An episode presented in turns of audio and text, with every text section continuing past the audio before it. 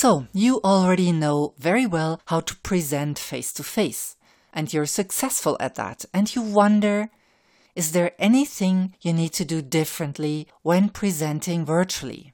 Yes. Want to know more? Then welcome to my podcast about my best six tips for presenting in virtual meetings.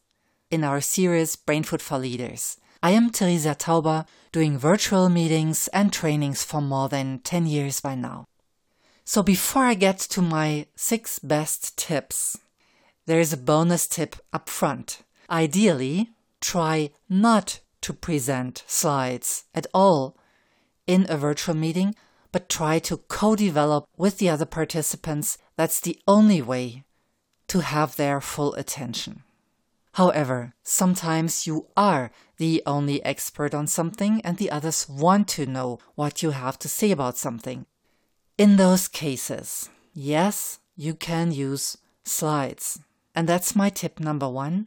You need slides because if you only speak like I'm doing now, it's really hard to follow. It would be much easier for you to follow me now if you could see something, right? If I had little bullets or something. So slides are helpful, but in those slides, you don't want to have text. You want to replace as much text as possible by images, infographics, whatever. Why? The slides that people use in face to face scenarios often have a lot of text. And if you have a lot of text on them, you can do either of two things. You can read what's on the slide. That's in most cases absolutely boring. Or you say something else. That's fine in a face to face scenario because people won't look at the slides. If you're interesting enough, they will look at you and they will listen to you. However, in the online scenario, they cannot see you. They only see your slides. So if you read word by word what's on the slide, fine, that's absolutely boring. If you use your own words and say something else, it gets confusing. Because the eyes show them one thing and the ears show them something else. And that's why you want to have pictures. And you speak to the pictures.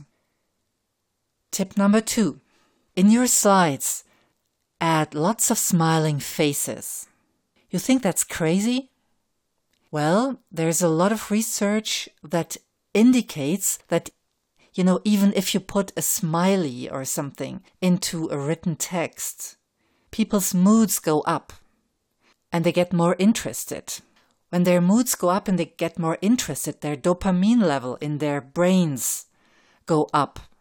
And with a dopamine level uh, which is higher. They feel more interested and they listen more closely. In face to face situations, you yourself smile a lot at the people. Since you cannot do that in an online scenario, you need those little funny faces, can be photographs, can be icons, and even the simple smiley, the yellow little thing, already helps.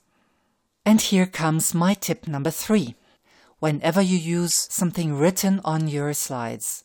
Use a minimum of 16 point Arial, for instance, font, or bigger.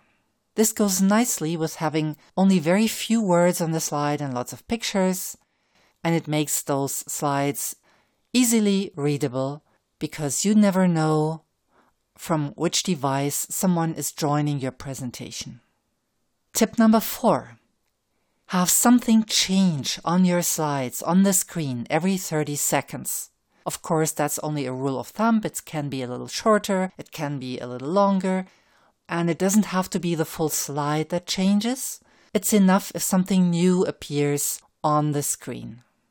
You might want to test your slides on yourself and see if they are too busy after a while. But something new should happen every 30 seconds. And important, there should always be a close match between what you say and what people see. So if you say something new, something new needs to appear on the screen as well. Yeah?